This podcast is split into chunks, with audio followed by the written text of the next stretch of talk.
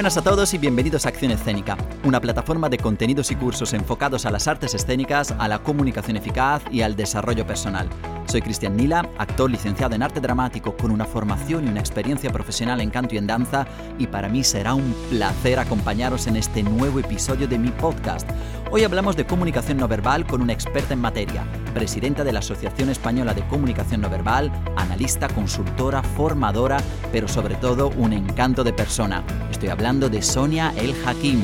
Pero antes de empezar, recordaros que estamos en Facebook, Twitter, Instagram, LinkedIn, Pinterest y YouTube. Y que por supuesto, para ver todo mi contenido, visiten nuestra web accionescénica.com. Así que bueno, sin más dilación, empezamos ya con el episodio de hoy.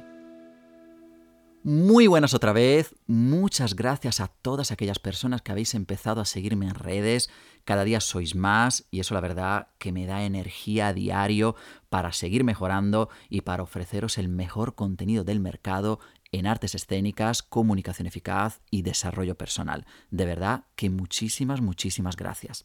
Bueno, como he dicho antes, hoy hablamos con Sonia El Hakim, una verdadera experta en comunicación no verbal y detección de mentiras, que nos va a aportar luz sobre este tema, rompiendo mitos y explicándonos además cómo podemos mejorar nuestra comunicación no verbal dentro de nuestras vidas.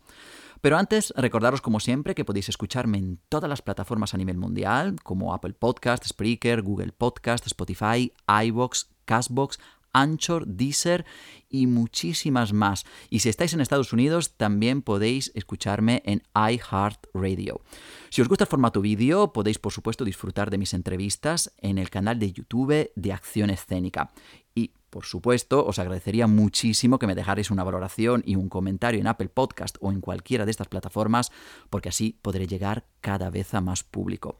Pero bueno, ahora sí os dejo con la entrevista, disfrutadla, sentidla y que aprendáis mucho con ella. Allá va.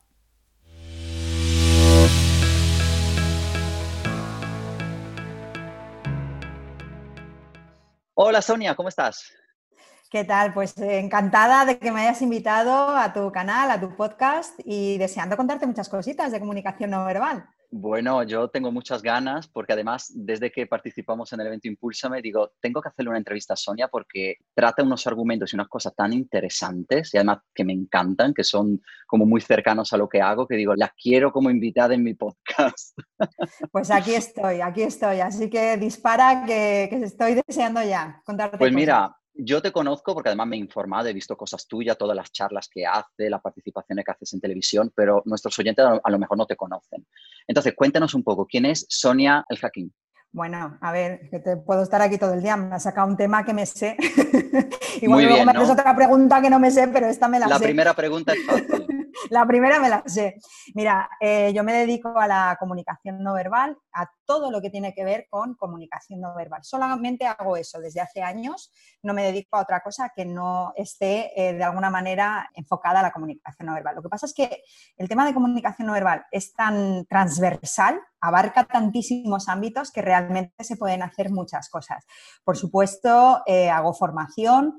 Eh, ahora mismo dirijo el máster en comunicación no verbal y habilidades directivas de la UCAM. Hago también cursos cortos, o sea, formación de todo tipo, toda la que te puedas imaginar y orientada a todo tipo de, público. También hago análisis para mm, personas que, por ejemplo, quieren mejorar sus habilidades eh, para hablar en público. Entonces me piden que las analice y les diga qué cosas podrían mejorar personas que quieren saber, me pasan un vídeo y quieren saber si esa persona les está mintiendo o no, o sea, particulares directamente que quieren que les haga un análisis de credibilidad, hago análisis para procesos judiciales y por lo demás, bueno, esto es en el ámbito eh, profesional, ¿eh? en el ámbito profesional.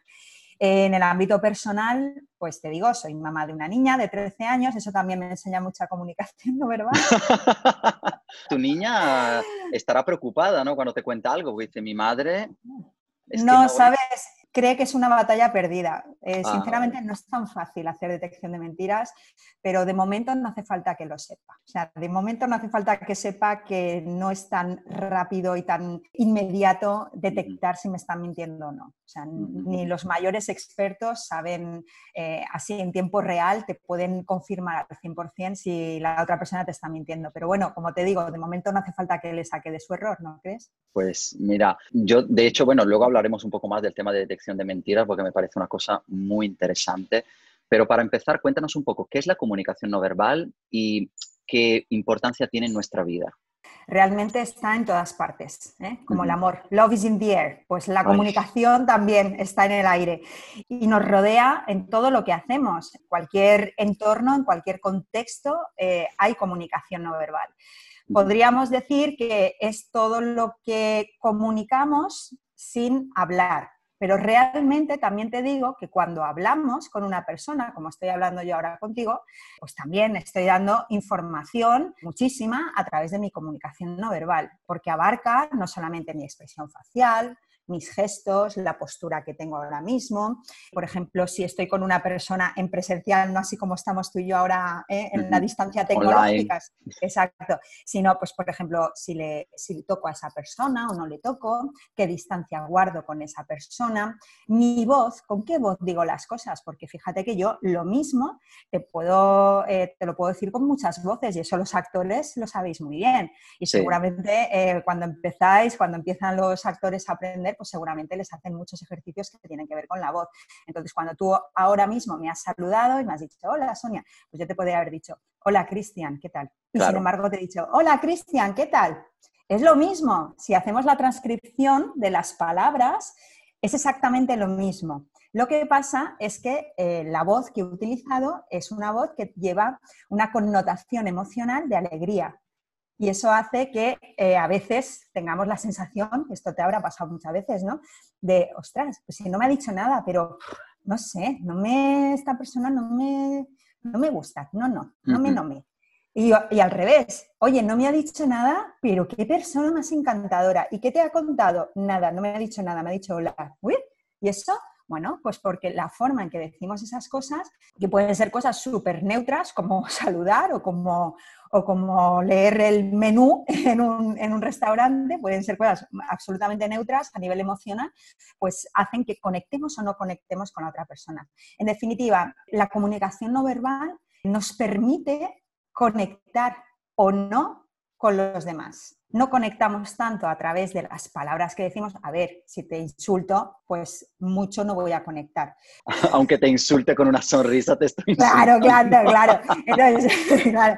Pero en general, en cualquier tipo de conversación normal que podemos tener, en una venta, o sea, a nivel profesional, eh, gestionando un equipo, en cualquier conversación que podemos tener, al final conectamos con esas personas no tanto por las palabras concretas que nos están diciendo en general, sino por la forma en que nos las dicen. Bueno, pues esa forma de decir las cosas y de hacer las cosas, eso es comunicación no verbal.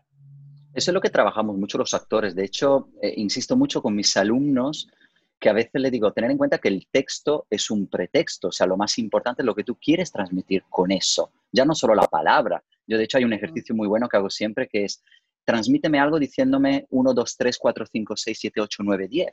Simplemente con eso tú puedes crear una conversación y no estás diciendo nada. O sea, no hay palabras de por medio, hay números, pero la forma de decirlo, cómo tú contactas con el otro, todo eso, al final es lo que se nos queda, ¿no? Es lo que tú dices, uno me, me saluda, yo no me quedo con el hola, ¿qué tal? Yo me quedo con su cara, con sus ojos, con su actitud, con, con todo eso. Y eso con cómo te ha hecho sentir. Claro. Al final hay una frase de Maya Angelou que dice, eh, las personas olvidarán lo que dijiste y lo que hiciste, pero nunca olvidarán cómo les hiciste sentir. ¿no? Entonces, ¿cómo hacemos sentir a los demás? Las palabras influyen, por supuesto. ¿eh? Hay palabras que, matan y al revés hay palabras que enamoran, pero si bien esto es cierto, muchas veces la comunicación no verbal y sobre todo cuando contradice aquello que estamos diciendo, quedamos antes con lo no verbal que con lo verbal. Esto además está súper demostrado cuando entramos, cuando hay un conflicto en el que yo te estoy verbalmente diciendo una cosa, positiva o negativa, pero no verbalmente tú, sin ser experto en nada, simplemente percibes que no estoy siendo congruente porque te digo algo positivo, pero mi comunicación no verbal es negativa. Te lo digo con una cara de enfadada o te lo digo con una voz de ira, etcétera, ¿no? Y al final tú te vas a quedar con como te lo digo. ¿Y sabes quién sabe mucho de esto y quién lo mm. pilla enseguida? Los niños. Y cuanto más pequeños más hábiles son, los mejores lectores de la comunicación no verbal son los niños. Y cuanto más pequeños, ¿eh? más hábiles. ¿Por qué? Porque no tienen aún ese dominio de la palabra, aún no tienen, eh, digamos, esas capacidades del lenguaje que tenemos los adultos que hacen que nosotros nos entretengamos mucho en qué se está diciendo, en qué palabras se están diciendo, y no nos fijamos tanto en el cómo se dicen. ¿no? Sin embargo, los niños que muchas palabras no las entienden, ya digo, cuanto más pequeñitos mejor, se quedan con el cómo. Entonces, un bebé, queda igual lo que le digas, porque si es un bebé muy chiquitín, si es un recién nacido, claro. no, entiende nada. Pero la voz con la que tú le hablas, o sea, tú puedes estar diciendo la lista de la compra, tengo que comprar galletas y también tengo que comprar leche. Tú puedes estar haciendo la lista de la compra, pero el bebé lo que entiende es eh, esa connotación emocional, eh, lo que llamamos prosodia emocional, de tu voz. También tu expresión facial, tu, eh, si lo tomas en brazos o no. O sea, todo eso es con lo que se queda un bebé. Y cuando son niños pequeños, igual. Y ya conforme vamos adquiriendo lenguaje, la cosa se estropea. Y nos quedamos solo con las palabras. Y ahí es donde entro yo. Y volvemos otra vez y vamos hacer el camino contrario, pero esta vez conservando el dominio del lenguaje ¿eh? no como los niños que no lo tienen, nosotros conservamos el dominio del lenguaje, pero yo lo que te ayuda es a que recuperes esa habilidad que sí que teníamos cuando éramos pequeños. Eso es muy interesante porque además en muchas actividades, eh, fíjate tú, acabamos de empezar y ya estoy como en una nube, ¿no? Con lo que me estás contando porque a nivel actoral pasa lo mismo, o sea, nosotros los actores empezamos siempre desde nuestro niño interior, porque los niños son los mejores actores del mundo, porque cuando juegan se lo creen tanto que tú te quedas mirando al niño jugando, creyéndose que es un príncipe o una princesa, o, y tú te quedas así porque se lo creen. Y nosotros cuando crecemos, ¿cómo que nos cuesta más entrar en esa dinámica, ¿no? Y ahora tú me estás contando también a nivel de comunicación no verbal que ellos son como más natural, esa, esa, naturalidad del niño, esa forma de ver el mundo es la que tenemos que recuperar en muchos aspectos, creo. Date cuenta que conforme nos vamos socializando vamos adquiriendo roles y los miedos, ¿no? Y empezamos a... Claro, porque el miedo a perder el rol. Entonces, mi rol, mm, en este caso de madre, mi rol de profesional competente, claro. mi rol de mujer, mi rol de tal. Entonces, salir de mi rol, que es lo que tiene que hacer un actor para entrar en otro, pues eso es difícil, porque claro, tengo que abandonar todas mis formas de entender y de hacer las cosas, ¿no? De entender la vida y de hacer las cosas. Y eso es complicado. Mm, y que eso para eso estás tú. bueno, para, para, eso estoy yo, de verdad, cada uno estamos, pero además eh, eh, es, es, interesante porque luego en la vida diaria también nosotros tenemos nuestro rol en la familia, nuestro rol en el trabajo, y eso parece que no, pero un poco también es interpretar. Ahí es crear como un pequeño personaje de mí mismo, ¿no? El cristian más profesional de la entrevista, el cristian que está con su familia, con su pareja, con sus amigos. Entonces, claro, somos, yo soy yo, pero como que tengo muchas facetas y es aprender un poco a conocerlas y a aprovecharlas. Eh, de hecho, cuando hacemos perfilación de personalidad, tú sabes que a través de la comunicación no verbal, bueno, lo más habitual que la gente entiende más o, conoce más es que podemos ver si una persona está contenta, está triste, o sea, las emociones, el estado emocional de alguien, ¿no? el verdadero estado emocional de alguien. Pero lo cierto es que también podemos, a través de su comunicación no verbal, ver qué tipo de personalidad tiene o por lo menos determinados rasgos de personalidad de esa persona. O me vas a decir que hablamos igual y gesticulamos igual y tenemos la misma expresividad facial eh, una persona con extroversión que una persona con introversión una persona neurótica, una persona con estabilidad emocional. Pues no, claro que no. Eh, hay muchas diferencias en la forma en que nos comunicamos, incluso de qué contextos nos rodeamos, cómo es mi despacho, cómo es mi habitación. Cuelgo cuadros, eh, pongo fotos mías, tengo, tengo libros, eh, tengo títulos, todo ese tipo de cosas dan información. Las redes sociales, las redes sociales dan muchísima información. Es lo mismo una persona que cuelga muchas fotos, por ejemplo, de amigos, de viajes, de tal, que una persona que solamente tiene eh, un montón de fotos muy parecidas en su Facebook y todas así en una habitación oscura, mirando a la webcam. Es lo mismo, nos está dando la misma información bueno, pues eso es perfilación de personalidad, perfilación indirecta de personalidad a través de la conducta, ¿no? Bueno, pues cuando se hace perfilación de personalidad, es muy interesante, es deseable, no siempre se puede, pero es deseable analizar a esa persona en diferentes contextos, por lo que tú me decías, ¿no? Porque a lo mejor tú, imagínate que tú eres súper extrovertido, ¿vale? Eres una persona eh, pues muy sociable, y estás siempre charloteando con unos, con otros, tal. Cuando no estás con un grupo de amigos, estás con el grupo de gimnasio, tal.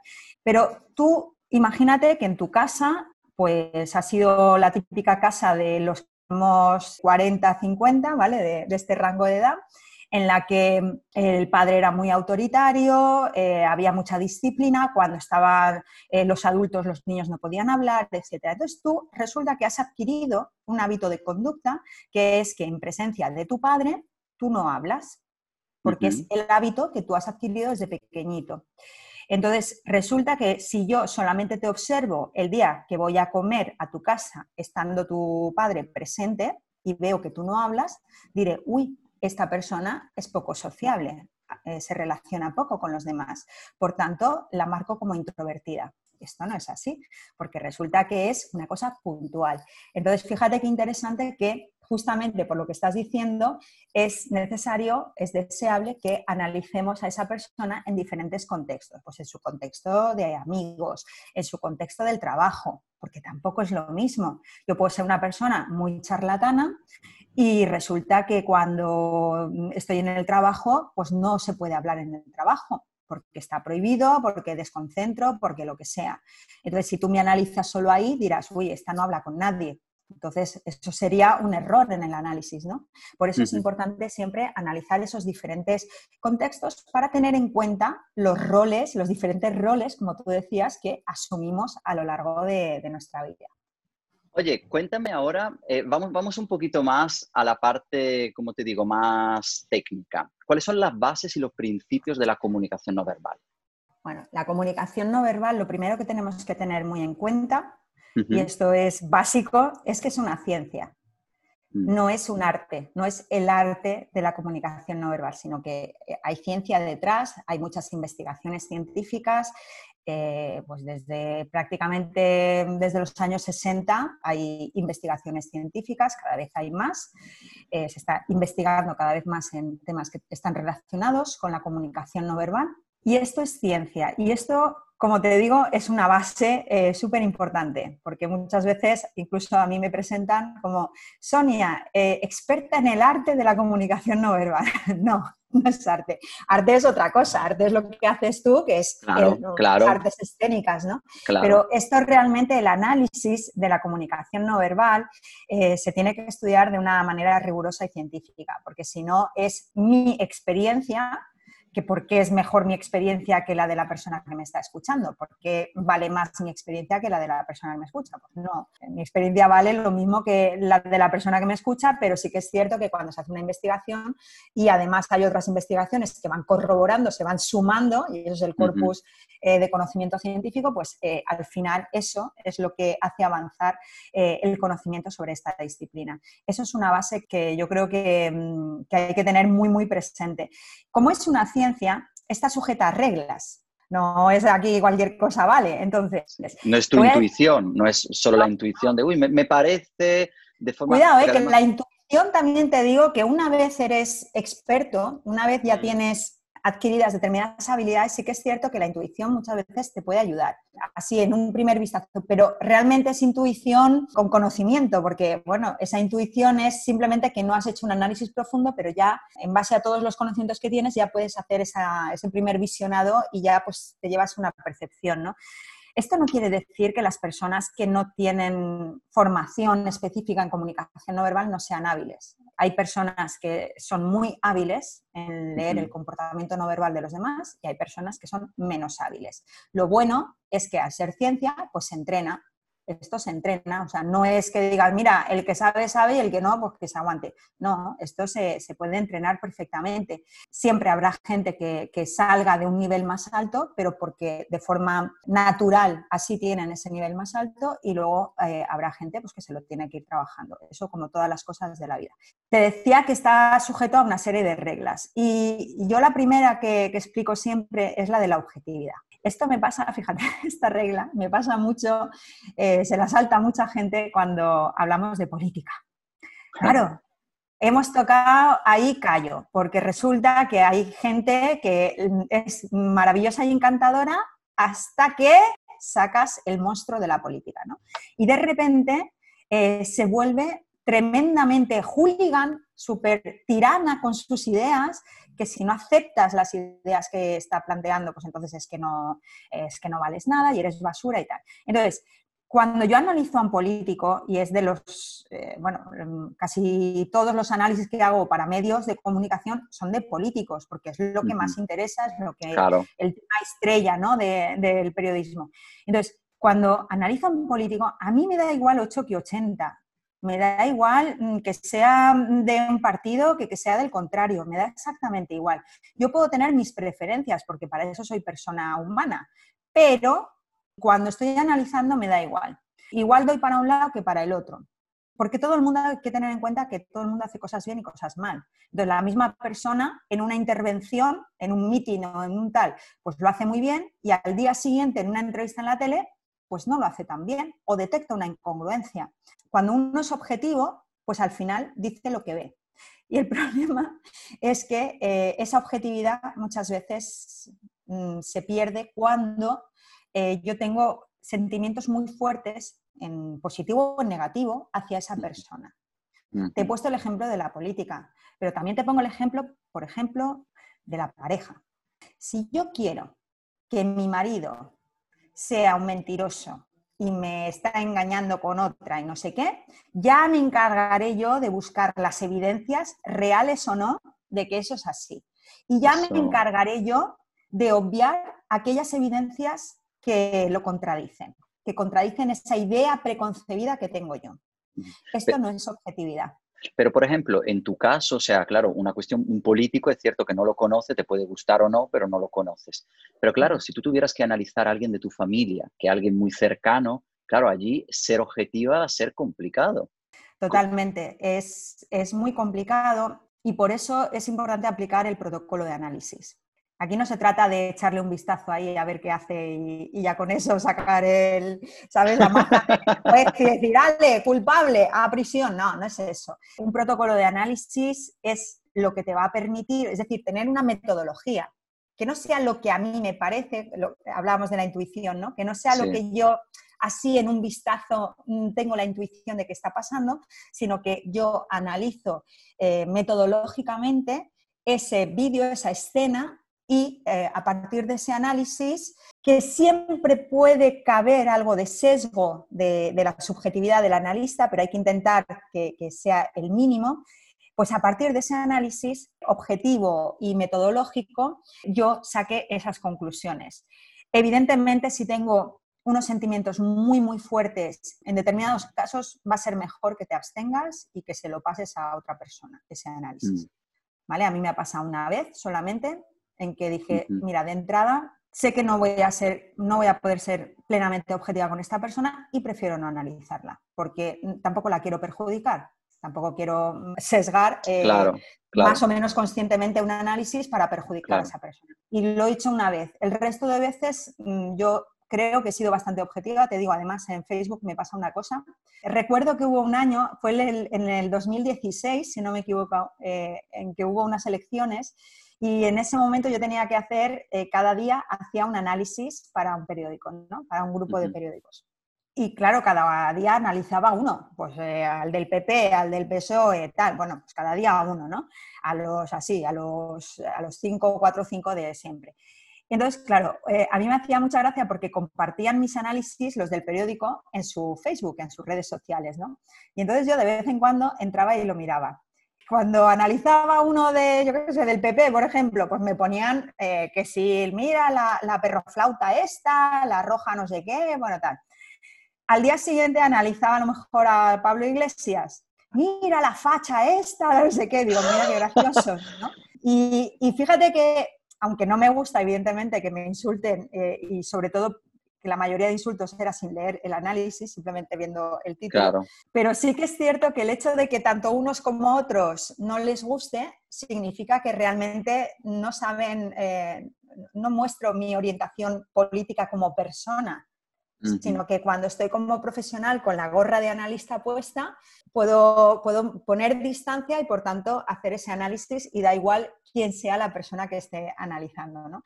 Entonces, como te decía, la regla de la objetividad, que es eh, la primera regla que te tengo que decir, es fundamental y cuando tú a un analista lo ves venir, es decir, que sabes que si va a analizar al rey es que lo habrá hecho muy bien, ya, sea lo que sea, pues ese analista no, tiene esa credibilidad que es necesaria tener cuando uno eh, se dedica a esto. ¿no? Eh, eso por un lado. Hay otra regla que es muy importante y que se la salta casi todo el mundo, incluso gente que escribe libros. Cuidado con el tema de los libros, que aquí no hay ningún tipo de control. O sea, yo puedo coger ahora y publicarme mi propio libro con esto de la autoedición, incluso, o sea, cualquier persona puede publicar cualquier cosa y de comunicación no verbal hay que tener mucho cuidado porque hay muchísimas publicaciones, muchísimos libros publicados que realmente no tienen ningún tipo de base, ni de rigor, ni de nada. O sea, es que dices, sí, es, a mí se me da bien. ¿Cómo se coge este libro? Porque no, no tal. Realmente son libros que, bueno, esto no es novela, es que esa es la cosa, Cristian, pues si fuera novela dices, oye, cada uno que escriba lo que, Lo que le dé la, gana. historieta que le dé la gana. Tú no puedes contar historietas de comunicación no verbal, ¿vale? Inventarte cosas. Es que creo que el problema es que la gente, pero mm, pasa lo mismo con el tema de las artes escénicas, es decir, parece que esto es intuición. Entonces, como yo soy artista porque tengo mucho arte y tengo mucha intuición, parece que no necesito ni técnicas, ni estudios, ni pero en las artes escénicas, en el baile, en el canto, en la danza, allí también tenemos reglas, tenemos técnicas, tenemos una serie de cuestiones que son totalmente objetivas y que no dependen del arte que tenga cada uno.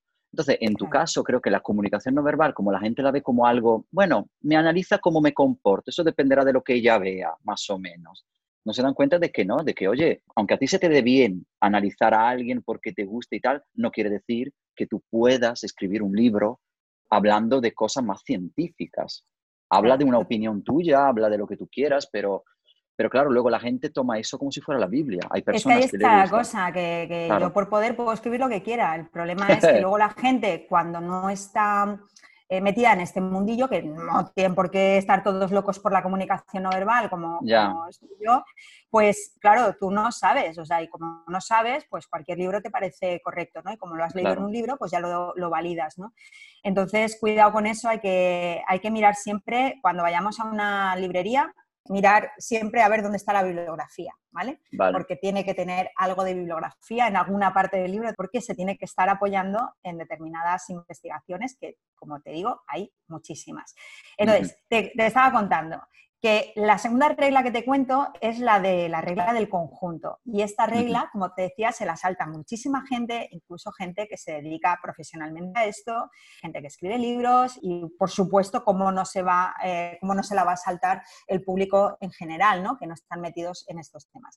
Entonces, la regla del conjunto se está refiriendo a que sí que es cierto que los analistas dividimos, cuando utilizamos un método de análisis, eh, dividimos la información, la tenemos que clasificar de alguna forma, ¿no? porque hay muchísima información en una escena que analizamos y hay que organizarla de alguna forma ¿no? para ser metódicos.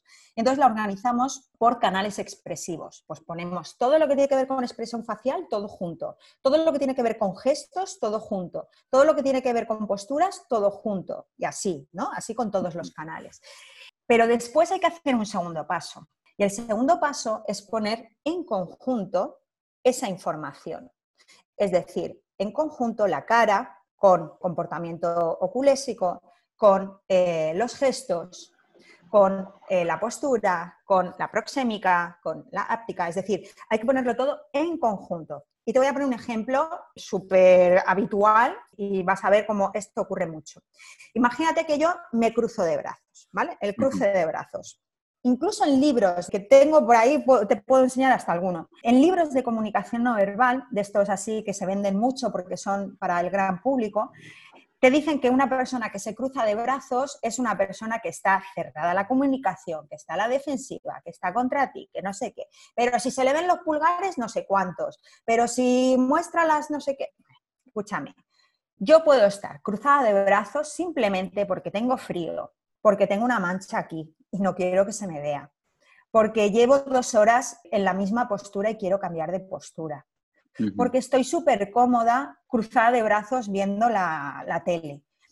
Puede haber tantos motivos que al final simplemente ver un solo gesto y a partir de ahí darle toda una interpretación de un estado de ánimo o de una emoción es tan fuerte.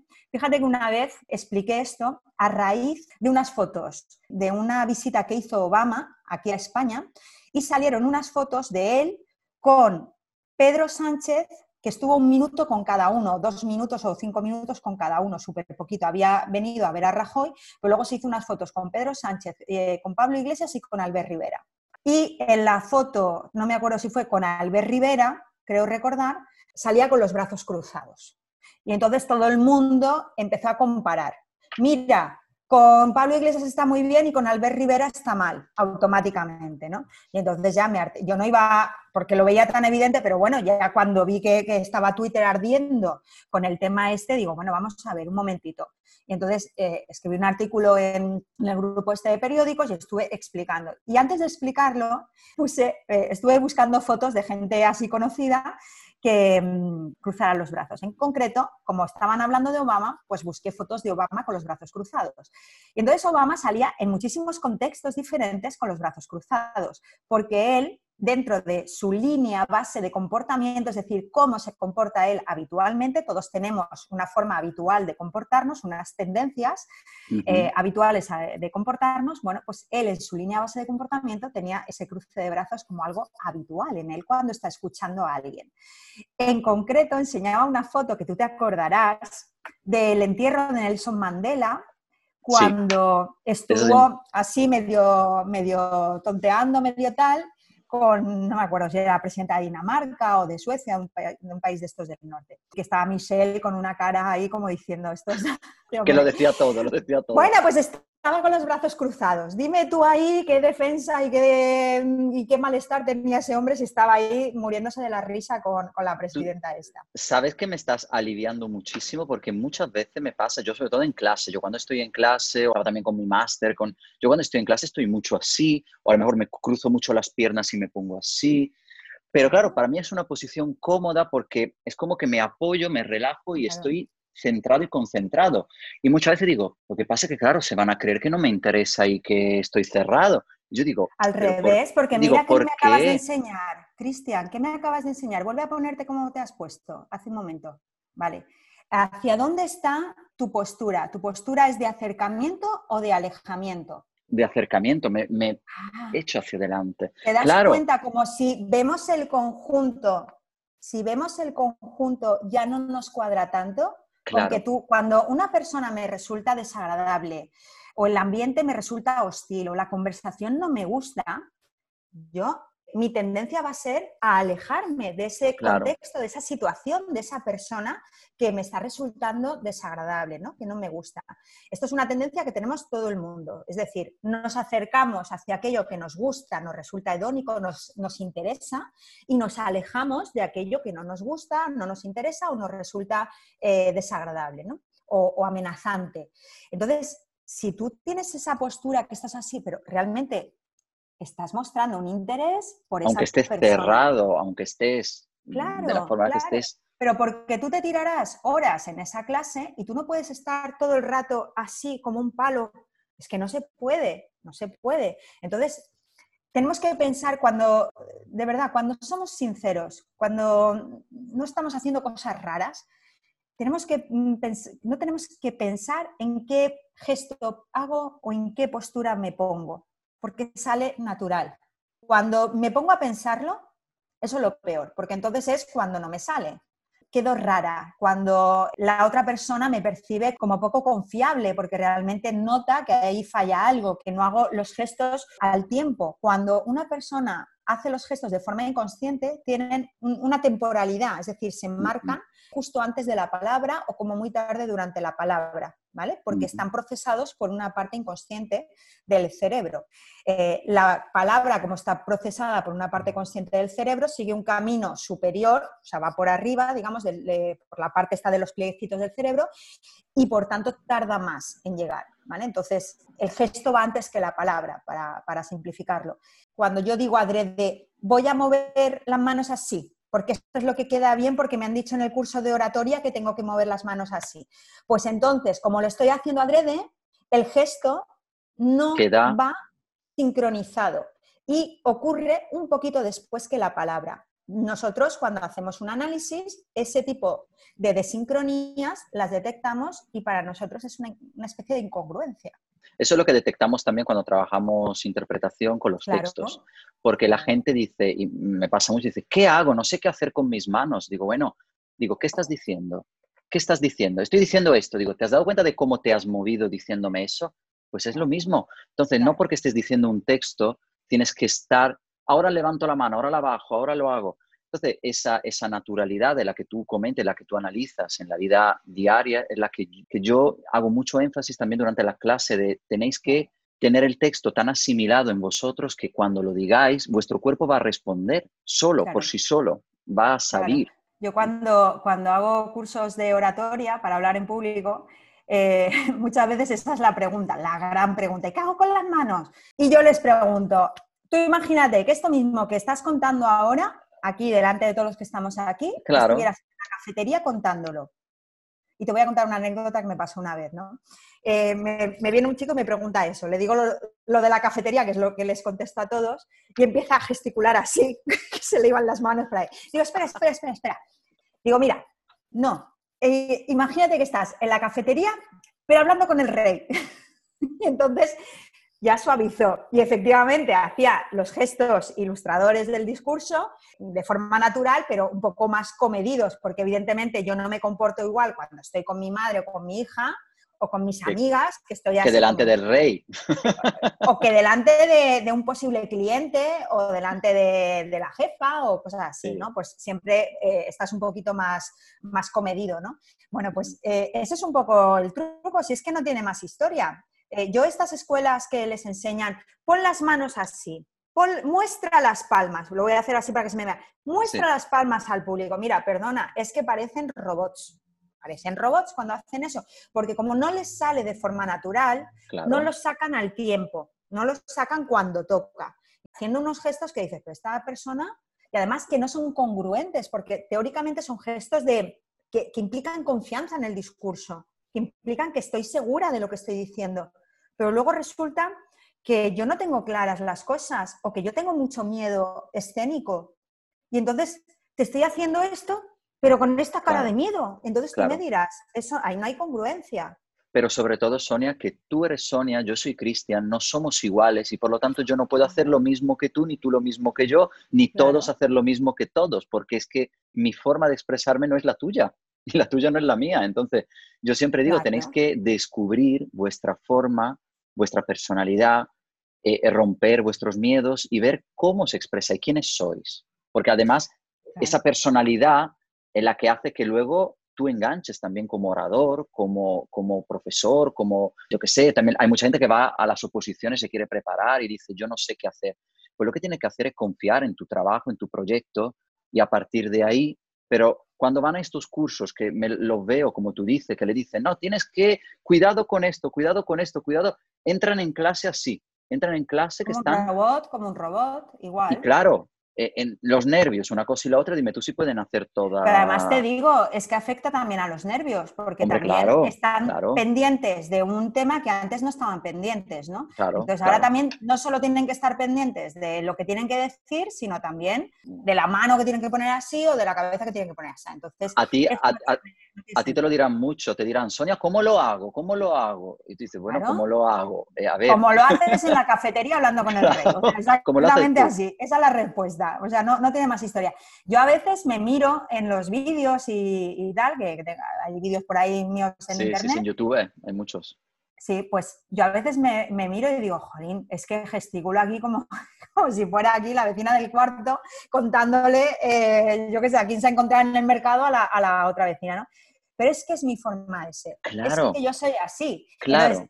que a veces me gustaría ser más fina, más elegante, eh, hablan, ya, pero es que yo no soy así. Entonces, yo puedo intentar comedirme un poquito en determinados contextos. Ahora, hoy estoy súper a gusto contigo y como ves, no paro. Es mi forma de gesticular y forma parte de mi personalidad.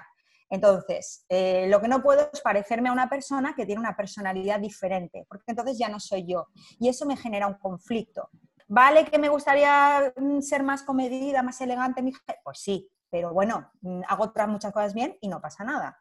Yo soy un abanderado de la personalidad, es decir, está bien que tú te intentes, que intentes mejorar, que intentes decir, quiero pulir esto, pulir esto, pulir esto, pero no quiero cambiar. O sea, Cristian es Cristian, no va ahora a convertirse en, hola, ¿qué tal? ¿Cómo estás? ¿Estás bien? No, porque no soy yo. Claro, es que hay mucha gente que además... Encantada de verte. Te digo una cosa, eso es que hay muchos chicos, y eso pasa mucho entre los chicos, que tienen problemas de voz, porque claro, al tener una voz grave como que parece que eres más hombre, ¿no? Entonces, mm. eh, trabajan tanto con la laringe en una posición tan incómoda que hace que con los años tengan problemas de voz y descubres que no saben cuál es su tono de voz original. A lo mejor tienen un, voz, un, tono de voz más agudo, pero no lo han usado nunca porque a lo mejor en su entorno hablar un poquito más agudo parece que no eres lo bastante hombre. Y, fíjate tú como, como todo eso al final acarrea también problemas físicos, no solo, no solo ya de comunicación, ¿sabes? Por eso soy una abanderada de la personalidad. Tú eres así, eres así. Y busca lo mejor de ti desde, desde ese punto de vista se puede hacer cambios en la personalidad, pero no se puede cambiar de personalidad. Esa sería un poco la, idea. Entonces yo puedo mejorar lo que tú decías, hacer pequeñas mejoras, pero mm, no cambiar radicalmente y hacer como que soy una persona súper introvertida, porque es que se me va a notar muchísimo. Se me va a notar muchísimo en la velocidad del habla, en el volumen, en todo, en la postura. Eh, entonces, aunque haga los gestos muy comedidos, todo lo demás está diciendo que, que soy una persona muy extrovertida. Entonces, lo que está es siendo poco natural. Y la gente, fíjate, sin ser experta en nada, eso lo detecta y entonces eso les genera desconfianza. Y no gustan las personas que no son naturales, no gustan. Y si no, fíjate en quién triunfa en la tele y en, todos los sitios. ¿Quién triunfa? Los eh, grandes motivadores realmente no es que cuenten cosas tremendamente extraordinarias, muchas veces no son tan extraordinarias, pero son naturales. Y te lo cuentan como si se estuvieran tomando un café contigo esa es, una, esa es una pregunta que le hago siempre a mis alumnos. Digo, ¿por qué creéis que hoy en día funcionan tanto los realities? ¿Por qué todo es un reality? Porque el reality es que la gente tiene ganas de realidad. La gente no está cansada de, de la perfección, quiere realidad. Yo quiero ver cómo tú te emocionas, cómo tú te enfadas, cómo tú discutes, pero cómo discutes de verdad, cómo discutes en el día a día. Por eso funcionan y hay canales de televisión que han descubierto y han visto que eso engancha y convierte en todo en reality, porque es la forma, porque nosotros somos seres humanos, al final conectamos con las emociones y por lo tanto la parte aséptica de la comunicación perfecta que no dice nada, eso cansa, eso no, no engancha. Eso es verdad. ¿Quién empezó a estudiar la comunicación no verbal? Algo, algo de historia. ¿Tú sabes cuándo, cuándo se empezó, cómo se ha ido desarrollando un poco ese tipo de estudios? Realmente la primera aproximación se cree mm. que fue a través de la retórica. Entonces, eh, pues Confucio en el 500 a.C., Aristóteles en el 350 a.C., pues desde la retórica trabajaban los tipos de discurso, cómo mm, hay que decir eh, los discursos, pero también cómo hay que decirlos, ¿no? Entonces, eh, la primera aproximación realmente fue desde la oratoria, desde, desde hablar en público, ¿no? Esa fue la, primera aproximación, pues como ves, hace muchísimos años.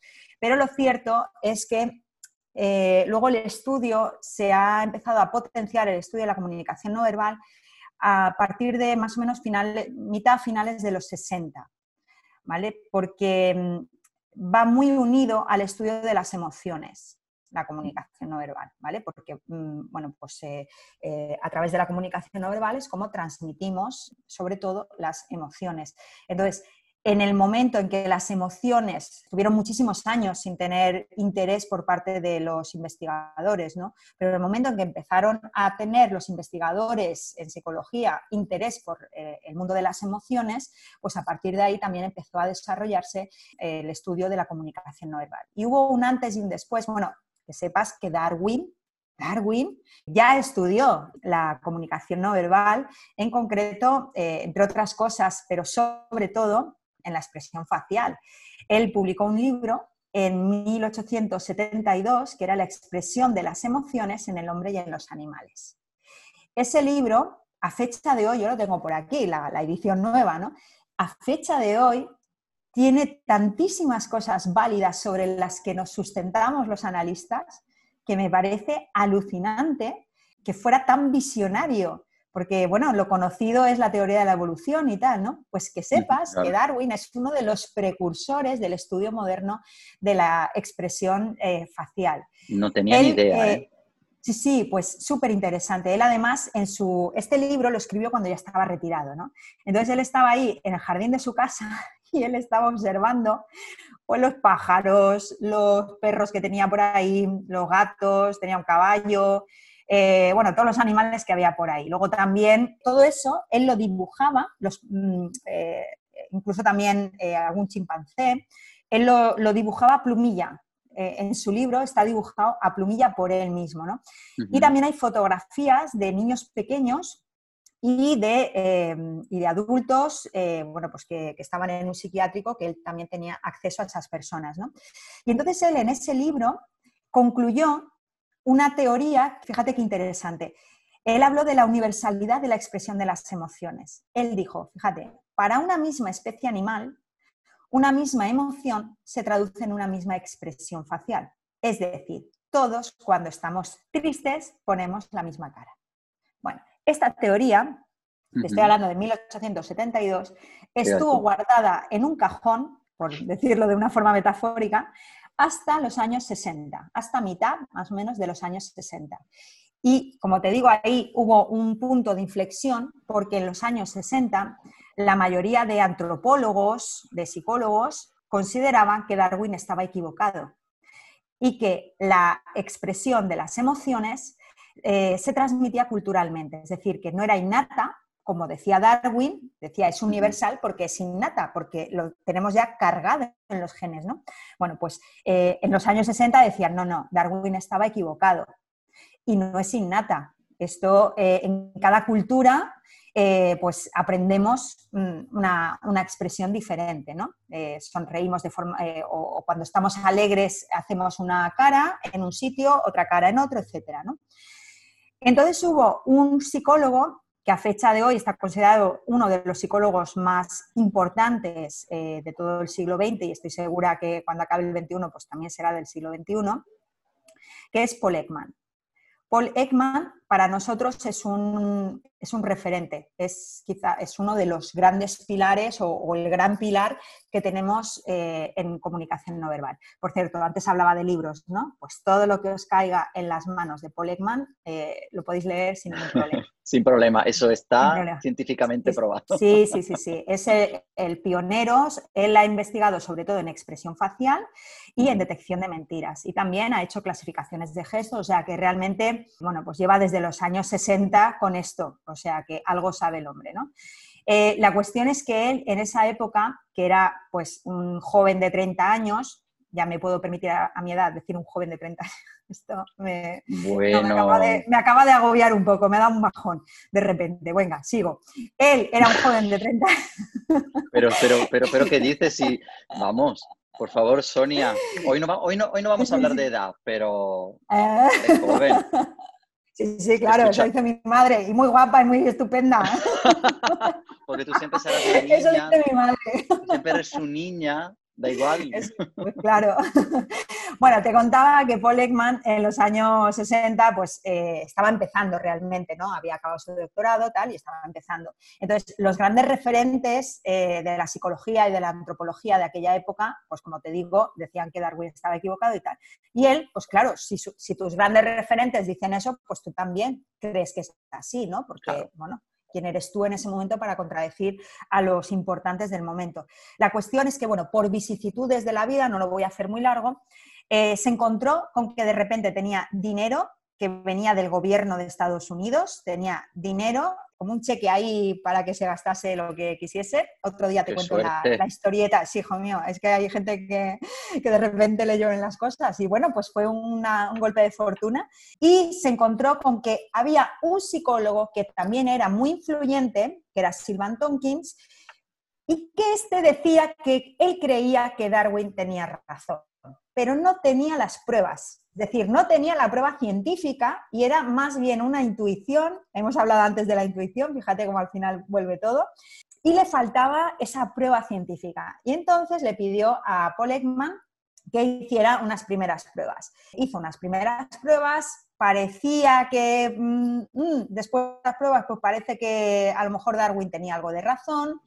Y a partir de ahí se fue con ese dinero que le habían dado del Ministerio de Defensa de Estados Unidos y se fue a hacer investigaciones primero a Papúa Nueva Guinea, a una tribu caníbal que vivía en la edad de piedra, es decir, que no estaba contaminada por ninguna cultura, por ninguna, eh, por supuesto, eh, ninguna cultura del mundo occidental. Y pues hizo una primera investigación con esta gente, que como te digo, era gente súper aislada, era una tribu aislada de Papúa Nueva Guinea. ¿Cuál es su sorpresa cuando ellos, por un lado, cuando él les enseña fotografías de occidentales, de gente de Estados Unidos, haciendo expresiones faciales de tristeza, de ira, de asco, de alegría, pues las reconocían enseguida. Fíjate tú. Por otro lado, cuando él les contaba una historia, porque bueno, tenían el problema del idioma y todo esto, ¿no? Entonces eh, utilizaba creo que un doble traductor, porque bueno, pues eh, era un idioma el que tenía esta gente pues un poco complejo. Entonces, cuando él les contaba una historia que implicaba pues que se ha muerto tu, imagínate que se ha muerto tu hijo no sé qué, porque claro, no les podía hablar de emociones, sino que les contaba la historia que te coloca en esa emoción, pues por ejemplo que se te muera un hijo, ¿no? ¿Qué cara pondrías iba y ponían la cara que tocaba, o sea, la misma cara que pondríamos nosotros si nos cuentan eso, ¿no?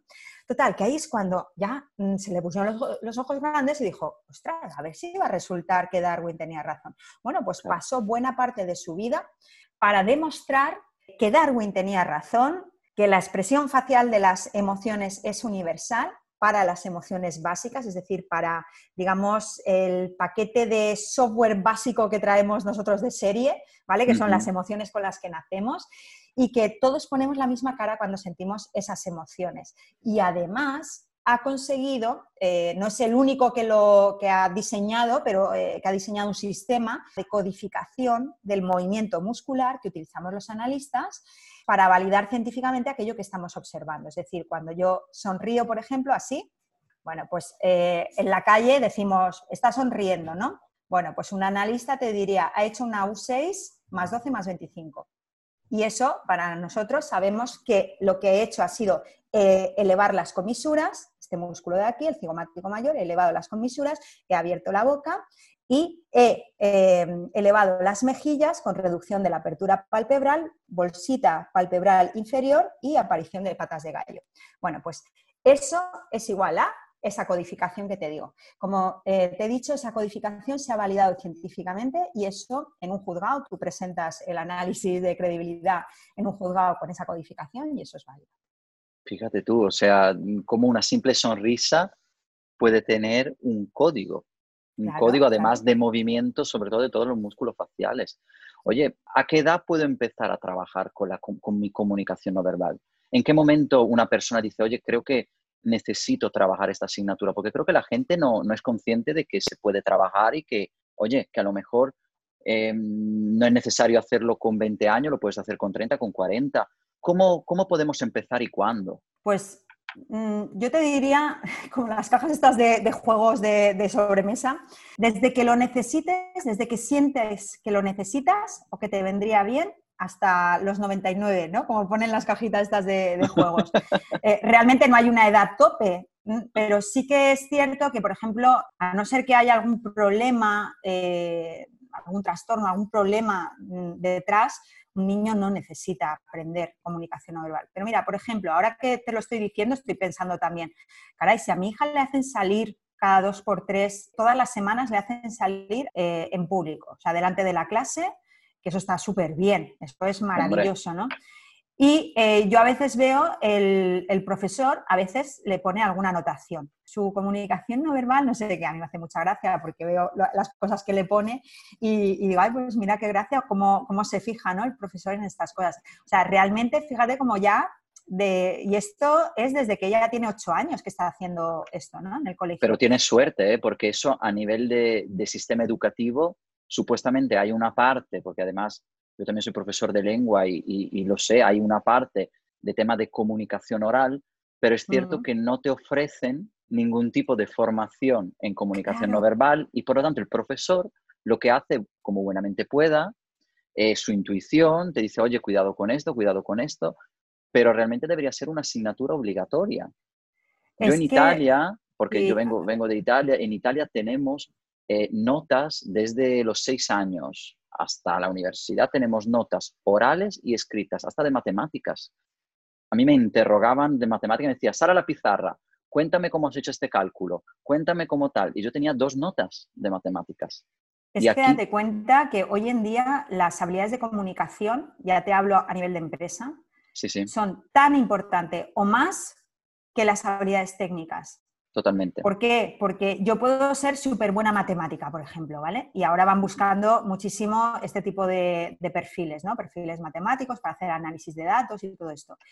Si yo no sé relacionarme con el equipo de trabajo, tú me dirás cómo puedo yo estar en una empresa. O sea, no puedo. Entonces, por eso te decía, ¿a qué edad se puede empezar? Pues cuando sientas que lo necesitas, cuando sientas que un cursito de estos te puede ayudar. ¿Y a quién puede ayudar a mejorar? ¿A quién puedo acudir que yo diga, oye, esta persona lo estará haciendo bien, esta persona es profesional, a ti ya te conocemos y sabemos que te vamos a buscar donde estés? Pero a lo mejor otra persona dice, oye, no está Sonia, pues esta persona también... Si estamos hablando de comunicación no verbal, específicamente, te digo, yo tengo el gran honor de presidir la Asociación Española de Comunicación No Verbal. Y una de las misiones que tiene esta asociación es justamente velar por el estudio riguroso científico de la comunicación no verbal. Si acuden a la asociación y nos dicen, este curso entra dentro de los estándares de calidad que vosotros consideráis, nosotros le diremos si sí o si no en base al programa del curso, a lo que, bueno, no somos tanta gente, entonces muchas veces ya nos conocemos, ¿no? Sí. En base al profesional que, hace esta formación, a, la formación que tiene ese profesional, etcétera, le podemos eh, incluso aconsejar, o sea, que nos puede contactar y decir, oye, tengo la posibilidad de hacer este curso, ¿consideráis que es un curso válido o no? Y le podemos eh, asesorar en ese sentido. Cuéntanos un poco más de la asociación, ya que has hablado de ella. Tú eres presidenta, o sea que tienes un cargo, no eres... Hombre, seguramente te lo mereces, si no, no serías presidenta, la cosa como son. Bueno, cuéntanos un muchas poco, cosas. Presidenta, chica de los cafés eh, y, la, y, la, que está ahí para lo que haga falta, por supuesto, como todos los demás miembros del, del comité ejecutivo. Pero, al final cuéntanos un poco en qué consiste esta asociación, cómo se puede entrar, quién participa, quiénes son los miembros. Eh, los miembros eh, de la asociación son todas las personas que tengan curiosidad, que les apetezca saber más sobre, esta, sobre este mundo maravilloso que es la comunicación no verbal, apasionante y que además no te lo acabas nunca, ¿eh? hay gente que, que, me ha venido, oye, yo ya sé todo porque fui un curso tuyo de cuatro horas, digo, ¿qué? O sea, estoy en cuatro horas apenas te he empezado a decir hola. o sea, ¿qué me estás diciendo? Bueno, total, cualquier persona puede pertenecer a nuestra asociación como socio, porque además, fíjate, si es cualquier persona, que no hay una barrera de entrada económica ni, de ningún tipo. Es decir, mm, nosotros eh, cobramos 15 euros al año te quiero decir que, son unos cafés, eso no es nada. Eh, más que nada para pagar pues, los gastos de la asociación, pero realmente es una asociación sin ánimo de lucro, no tenemos ningún tipo de actividad comercial. Hacemos un montón de cosas eh, para nuestros asociados, pues desde formación gratuita, eh, webinars, cosas gratuitas. Hacemos una revista pues, con, por ejemplo, traducciones de artículos científicos, pero que los hacemos accesibles, es decir, porque un artículo científico, aunque lo traduzcas del inglés, es que casi todo está en inglés, aunque lo traduzcas del inglés, es un tostonazo. Para la persona que no está metida en el tema, es un rollo. Entonces, nosotros lo hacemos eh, divulgativo, dentro de que, bueno, pues es un artículo científico, pero lo hacemos accesible para todo, para todo el mundo. Otro tipo de artículos más sencillos de leer, eh, todos hechos, eso sí, por personas que sí saben de comunicación no verbal. Es decir, para pertenecer a la asociación cualquier persona puede pertenecer, pero sí que es cierto que evidentemente para mantener cierto rigor, pues las personas que publican en la revista, pues sí que saben de comunicación no verbal, son expertos todos en comunicación no verbal. Y hacemos también entrevistas a investigadores top, o sea, súper relevantes de nuestro mundo, ¿no? Son personas que siendo investigadores, pues claro, no, no, no, están en el gran público, es decir, no son divulgadores, son investigadores, ¿no? También haremos entrevistas para, para, divulgadores, pero de momento aún no hemos hecho. Sí, trabajan eh, detrás, ¿no? En el backstage. Claro, están en la universidad, eh, están, pues eso, eh, eh, haciendo sus investigaciones en la universidad y no trabajan pues su marca personal en redes sociales y tal, y eso hace que sean desconocidos para el gran público. Bueno, pues nosotros se lo acercamos y les hacemos enviar un saludito, oye, hola a todos los socios de la asociación tal, en inglés, muchos de ellos, eh, pero los hacemos accesibles. Eh, contamos cosas incluso de, ellos, personales, no muy personales, porque tampoco somos aquí eh, el programa del corazón, no somos el Sálvame, pero contamos, contamos, pues yo qué sé, pues por ejemplo, ahora mismo que me acuerde, le hicimos una entrevista a Robert Feldman, que es un investigador muy importante en detección de mentiras, que por cierto tiene un libro que os recomiendo también, muy chulo, de divulgación, está muy bien, que es Cuando mentimos. Bueno, pues mm. este, y por cierto, en la, en, la, en la, revista de la asociación también tenemos recomendaciones de libros, de libros que nosotros sabemos que son libros buenos y que mm, Eso es importante. te puedes leer, claro que sí. Entonces, eh, le hice, la entrevista era sobre detección de mentiras y cuando ya acabamos la entrevista le digo, ¿hay alguna mm, eh, eh, mentira que nos puedas confesar? y me contestó, yo nunca miento. o sea, el hombre se dedica todo a detección de mentiras, pero no miente nunca, ¿no? Me, hizo mucha gracia. eso, eso yo creo que eso era una mentira, yo creo que eso era una mentira. Claro, por eso la puso así como con sonrisa. Como de, claro, como de broma, pero El otro día le hice una entrevista a David Matsumoto. Él ha estado muchos años trabajando con Paul Ekman. Mira, vuelve a salir Paul Ekman, el que te he dicho antes el de los de la tribu, y ahora, bueno, pues ahora está eh, él con su propia empresa, aparte es eh, investigador, como te he dicho, y la verdad, esta la hicimos por Zoom, así como, como estamos ahora, la hicimos por internet y la verdad que es simpaticísimo, bueno, nos reímos un montón y lo pasamos súper bien.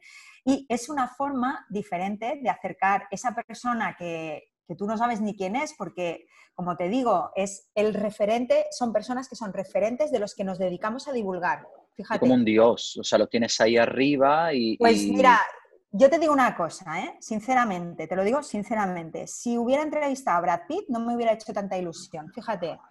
O sea, yo estaba ahí tan encantada porque, claro, son personas a las que yo leo eh, de las que yo me nutro de, su investigación para luego contárselo a, las personas que, están empezando, que no saben de comunicación no verbal. ¿no? Entonces, poder hablar con esas personas que tienen tantísimas cosas tan interesantes que, decir, pues es súper interesante. Hemos estado preguntando a todos por el tema del COVID, ¿cómo va a modificar eso nuestra comunicación? Pues claro, esto es súper interesante, ¿no? Date cuenta que aquí apenas hemos empezado a investigar, porque una cosa que ha empezado en los años 60 tampoco lleva tanto recorrido, ¿no? Pero es que ahora se añade el tema de las nuevas tecnologías. ¿Cómo modifica eso nuestra comunicación no verbal? Es que eso, eso era otra... Ahora hablando como hablamos nosotros. Claro. Esa era otra pregunta que te iba a hacer. Digo, ¿cómo, qué, pasa ahora? Porque claro, ahora hay personas que hasta, mm, yo lo veo también con las clases, hay personas que prefieren la parte online porque es cierto que tiene una serie de, ventajas, ¿no? No, no me desplazo, estoy en mi casa, ahorro gasolina, ahorro parking, ahorro...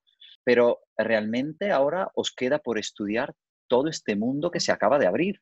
Ahora hay que empezar, eh, bueno, de cero no, pero hay que eh, hay que ponerse a investigar sobre este campo, es súper interesante. Por ejemplo, llevo ahora mismo toda la entrevista, les voy a contar a tus espectadores y a tus oyentes un secretillo, y es que llevo toda la entrevista sin poder verte realmente, porque yo estoy mirando a la cámara, porque la cámara es el nuevo contacto visual, y eso crea unas relaciones más pobres en realidad, eso empobrece la comunicación, porque yo no tengo esa simultaneidad en el feedback, es decir, yo no envío y recibo señales no verbales a la vez, que es lo que ocurre de forma presencial. Cuando yo hablo contigo en persona, yo emito señales no verbales y recibo señales no verbales de tu parte a la vez, de forma simultánea.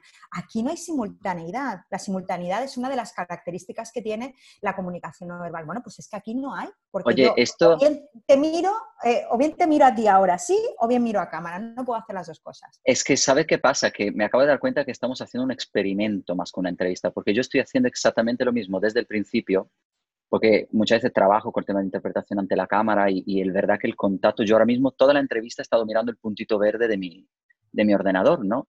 Y, y claro, tengo unas ganas de decirla, quiero mirar a los ojos, eh, quiero bajar la mirada ahora mismo y mirarte y no tener que mirar a la cámara. ¿Qué pasa? Que ahora, claro, yo supuestamente esto lo hago para que tú veas que yo te estoy mirando, pero claro, como tú tampoco, me estás mirando, entonces, claro, ¿qué pasa? ¿Qué está pasando aquí? oye, esto, esta, esta, entrevista la podrías usar como ejemplo, como para investigar cómo hemos conectado tú y yo haciendo como que nos miramos cuando no nos estamos mirando. Claro, claro, porque date cuenta que esto lo estamos grabando para, que luego lo publiques en un canal. Entonces, eh, al final que las personas que vean esta, esta grabación tengan la sensación de que ha habido ese contacto visual. Entonces, en ese sentido estamos actuando un poco. Eh, yo lo que aconsejo a mis alumnos cuando hablamos del tema este, de estas reuniones, que ahora todo el mundo está teniendo reuniones por, Zoom o equivalente, es que cuando ellos estén hablando, miren al puntito verde, ¿vale? Miren a la cámara. Y cuando estén escuchando, ahí es donde se pueden permitir bajar la vista y mirar a la pantalla. Pero realmente aquí, y yo esto lo vengo diciendo ya desde el principio de la pandemia, aquí la solución está en los señores que hacen los ordenadores y los móviles, ¿vale? Que tienen que poner la cámara aquí en el centro para que yo te pueda estar mirando, pero tenga la sensación, tú tengas la sensación de que mm, de que, bueno, que te estoy mirando a cámara, pero a la vez te estoy mirando a ti. Bueno, me estoy liando. ¿Qué tal? Sí, sí, hay que poner eh, la cámara en el centro de la, y el, de la el, formato, el formato de la aplicación también, porque ahora mismo yo, por ejemplo, tengo, tenemos dos pantallas divididas. Entonces, si, si esa pantalla, en vez de estar en el medio, estuviese más arriba, yo claramente te estoy mirando y parece que estoy mirando a la cámara. O sea, la, disposición de cómo las aplicaciones, vamos a hacer un, llamamiento ¿no? a todos los desarrolladores que, piensen en eso, que necesitamos poder... Hashtag desarrolladores. Por favor, por favor, que, lo, que nos encanta es conectar y comunicar, no necesitamos mirarnos a los ojos. Tengo, tengo muchas ganas de eso, de, de bajar la mirada y decir, la voy a mirar y, Fíjate, con las investigaciones que hay sobre el tema del contacto visual y ahora nos encontramos con que para que tú puedas tener la sensación de que yo te miro, resulta que no te tengo que mirar. Entonces, bueno, se ha desmontado, en ese sentido se desmonta todo, porque por eso te decía, hay muchas cosas hay que volver a empezar. Eh, hay que empezar en eso, hay que empezar en el tema del entorno. Date cuenta que cuando yo estoy, si tú y yo nos vemos en presencial, eh, cara a cara, compartimos el mismo entorno, ¿no? Pero aquí tú estás en tu entorno, yo estoy en el mío. Y eso afecta también a la comunicación. Lo primero es que me distrae, porque lo primero que va a hacer la gente es cotillear a ver qué, tienes detrás, qué, eh, por qué es esto y por qué es lo otro, ¿no? Entonces eso les distrae. Lo segundo es que como yo estoy en mi casa, pues igual pasa la gata por aquí, entra mi hija, eh, mi marido me dice no sé qué, o sea, me suena el móvil, es decir, no estoy 100%. Y eso también produce cierta desvinculación emocional. No se oye igual, lleva un poco de, retardo. Y como lleva un poco de retardo, la vinculación al final em, expresiva es diferente. Es decir, no sé si te has dado cuenta, Cristian, si tú sientes lo mismo que, he sentido yo, que cuando estamos haciendo una clase por, Zoom, por Internet, eh, por videoconferencia, la gente se ríe menos, yo tengo chistes que he contado el mismo chiste en mogollón de cursos, ¿vale? En presencial. Y son mis chistes, pues como los cómicos, ¿vale? Que yo sé que esos son los estrella, que cuento la, tontería esa y la gente se me ríe. pero no los, no los digas porque luego si ah, no... que no los digo porque luego hago spoiler. Pero, pero sí que te digo, yo utilizo determinados, bueno, pues eh, anécdotas graciosas o cosas así para romper muchas veces eh, algunas situaciones, ¿no? En presencial la gente se me parte de risa. Y aquí apenas esbozan una, una, sonrisa amortiguada, ¿no? Una leve sonrisa. Que dices, ¿y eso por qué? ¿Les ha hecho menos gracia? No, hay desvinculación afectiva, es decir, hay menos vinculación emocional, porque no siento la necesidad de tener que mostrarte tanto que algo me ha hecho gracia. Esa es un poco la idea. Es decir, la función social que tienen las emociones, que es la función de comunicar a los demás que yo estoy en esa emoción, yo creo que se pierde en las conexiones estas de videoconferencias. Madre mía, te, eh, te queda mm, por delante una vida entera de estudio ahora, ¿qué pasa? Que te tienes que, tú, y tú y tus compañeros tenéis que poneros ahora las pilas con todo esto porque Pues, lo pues que me va a pasar, trabajo, ¿eh? ya te lo digo yo, me va a pasar que no voy a tener tiempo. O sea, esto no te lo acabas en una vida entera, ya te digo yo. Esto habrá que dejar el legado para que Pues sigan las siguientes pues sí. generaciones. Pues sí, pues sí, pues sí. Oye, eh, voy ahora a otra cosa que también me llama mucho la atención, que es el tema de detección de mentiras, que antes lo esbozamos un poco el tema. O sea, ¿cómo, cómo funciona? Eh, me imagino que se basa en la comunicación no verbal, claramente, pero hay algo más detrás que, que es importante, que no tiene que ver con comunicación no verbal. Claro, eh, un análisis de credibilidad no se puede hacer solamente teniendo en cuenta elementos no verbales. No tiene sentido. No tiene ningún sentido. Porque yo si no lo asocio con lo que tú estás diciendo, pues yo no sé si estás mintiendo o no estás mintiendo. Porque ¿qué Claro. estás diciendo cuando haces ese gesto, por ejemplo? Claro. ¿no? Pero además, de forma muy contundente se hace también, se, se debe hacer, y si no el análisis está muy cojo, un análisis de contenido. El análisis de contenido estudia qué elementos en la declaración de esa persona, o sea, en lo que ha dicho esa persona, qué elementos verbales son indicadores o bien de que es un relato sincero o bien de que es un relato falso. ¿vale? Entonces, históricamente, en el ámbito forense, en el ámbito judicial, eh, normalmente se hace análisis de contenido solamente. ¿vale? Solamente se analiza el contenido, es decir, lo que dice esa persona. Y no se fijan prácticamente, creo que, pues a lo mejor de 19 indicadores de sinceridad, hay uno que tiene que ver con la comunicación no verbal, que es cuando se preguntan si hay o no adecuación del afecto. Adecuación del afecto quiere decir, bueno, esa persona, por ejemplo, ¿eh? cuando dice que está triste, ¿realmente pone cara de triste o no? O sea, fíjate, de, un montón de indicadores. Entonces, la investigación en los años 2000, ahora no recuerdo exactamente si fue en el 2006 o por ahí, hay un investigador muy importante en detección de mentiras, que es Alder Frey, pues él demostró que es la combinación del análisis de contenido, es decir, del análisis verbal con el análisis no verbal, el que hace que el nivel de fiabilidad de esa detección de mentiras, de ese análisis, sea más alto. Es decir, nivel de fiabilidad del 100% no existe. Y te voy a decir que ni, que ni del 90%, ¿vale? Pero subir por encima del nivel de un 60 a un 70% es posible a través de la combinación verbal y no verbal. Entonces sí, claro que hay algo más aparte de, de ver los gestos o la expresión facial. El análisis de contenido es súper importante, súper importante. No, no, se puede hacer un análisis de credibilidad solamente con la parte no verbal. Al final, muchas veces, eh, bueno, cuando te empiezas a meter en este mundillo dices, aquí lo importante es la comunicación no verbal. No, lo importante, y date cuenta que cada vez que abrimos la boca, es la combinación de ambas. O sea, realmente eh, no hablamos eh, sin comunicación no verbal y muchas veces, pues en una conversación no nos podemos fijar solo en lo no verbal, porque también las palabras que dice esa persona son importantes. Es decir, no, no pienses que porque yo soy de comunicación no verbal, creo que la comunicación verbal, las palabras no son importantes. Sí que lo son. En determinados casos, el que yo haya elegido una, una expresión o una palabra y no otra, pues dice mucho. Por ejemplo, te pongo un ejemplo muy claro. El asesino de la katana, no sé si te suena ese caso, sí, sí, sí, es de hace ya bastantes años, un chaval eh, adolescente que mató a sus padres y a su hermanita. ¿no? Bueno, pues este ya se ha re reinsertado en la sociedad, ya bueno, pues ha rehecho su vida, eh, cumplió su condena en un centro de menores, ha rehecho su vida, tiene una hija, está casado, bueno, en fin, que ya lleva una vida. ¿no? Entonces le hace un documental no me acuerdo en qué, si salió en MAD o en una, en una cadena de estas, y le preguntan por el, bueno, por, el suceso, ¿no? por, eh, por, los hechos. Y entonces él, fíjate, siendo que había asumido la autoría de los hechos, que, que efectivamente había sido él, dice, en un momento del relato, dice, pues yo estaba con la katana aquí arriba y yo no sé qué pasó, que la katana bajó. La katana no bajó, porque la katana no tiene vida propia. La katana, no. si no vas tú y la bajas, la katana solita no baja.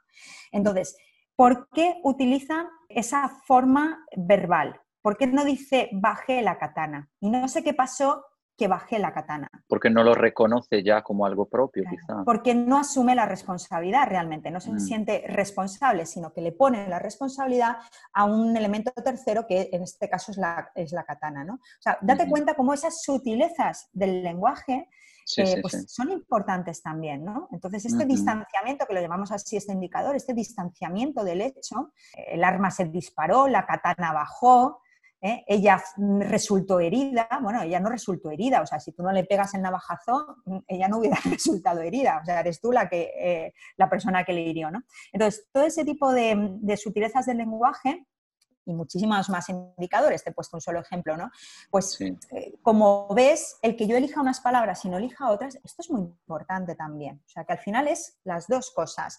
Y por mi experiencia te digo, muchas veces nos vamos a encontrar con que donde está la parte del relato en la que mm, a nivel verbal falla algo y, encuentras elementos como el que te acabo de comentar, resulta que también hay cosas no verbales. Y cuando lo juntas todo, dices, ostras, pues es que es justo cuando narra este episodio concreto de estos cinco minutos, justo ahí es donde pasa todo.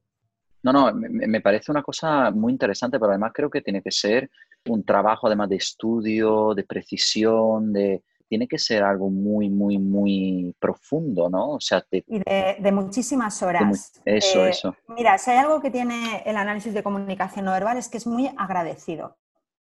Es decir, tú a veces hay trabajos que dices, es que no hago más que trabajar y esto no cunde. el análisis de comunicación no verbal, yo muchas veces les digo a, los alumnos, ¿no? cuando están empezando a aprender a analizar, les digo, mirad, esto tiene un 80% de trabajo duro y un 20% de talento. O sea, realmente no es tanto el talento natural de una persona, que bueno, para alguno que sea así de forma natural sea talentoso, pero realmente es mucho de, dedicarle muchas horas. Y yo cada vez que corrijo un trabajo del máster, yo noto quién le ha echado horas y quién lo ha hecho a prisa y corriendo, porque es que mm, se nota en, la calidad y en la cantidad de datos eh, y de la profundidad de de conclusiones que sacan, etcétera, ¿no? en ese sentido es muy agradecido, fíjate. No, vamos, ya te digo, me, parece como una temática muy, muy, muy, muy interesante. ¿eh?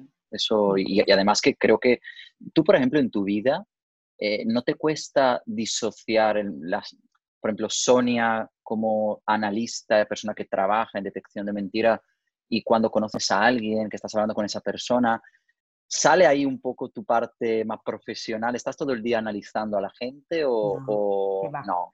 No, Que va, que va. Eh, menos ahora, que tengo que estar mirando al puntito. no veo nada. Pero no es, no es como una deformación profesional de decir... Eh, si no ves algo raro, o no entras en, un contexto especial, se puede. Yo recuerdo que al principio cuando empecé sí es cierto que estaba todo el día, ¿vale? Y me quedaba así mirando a mi marido, cada vez que pobre. algo. Y mi marido, el pobre, de verdad, ¿eh? es un santo porque me ha aguantado cada cosa.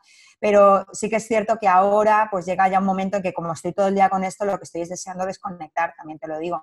Pero sí que es cierto pues que a veces, imagínate que llega el caso en que llevo a mi hija en el coche, y de repente me dice, imaginemos, oye mamá, cuando un niño te pega todos los días, ¿eso es bullying? Te haces esa pregunta y tú dices, ostras, aquí pasa algo. Y entonces, claro, ahí si yo sé de estas cosas, pues es el mejor momento para, eh, poner todo mi conocimiento en práctica, ¿no? Y ver qué hay detrás de esa pregunta. Si es porque alguien le ha dicho algo, porque ha visto algún anuncio o si es porque está pasando algo en su colegio con ella. ¿vale? Entonces, ahí es donde, donde sí que te digo que en ese tipo de situaciones sí que conectaría en la vida personal, ¿no? Así en mi, en mi, casa. Pero yo soy partidaria de que, bueno, pues, eh, y esto os lo digo por experiencia, pareja dejarla en paz.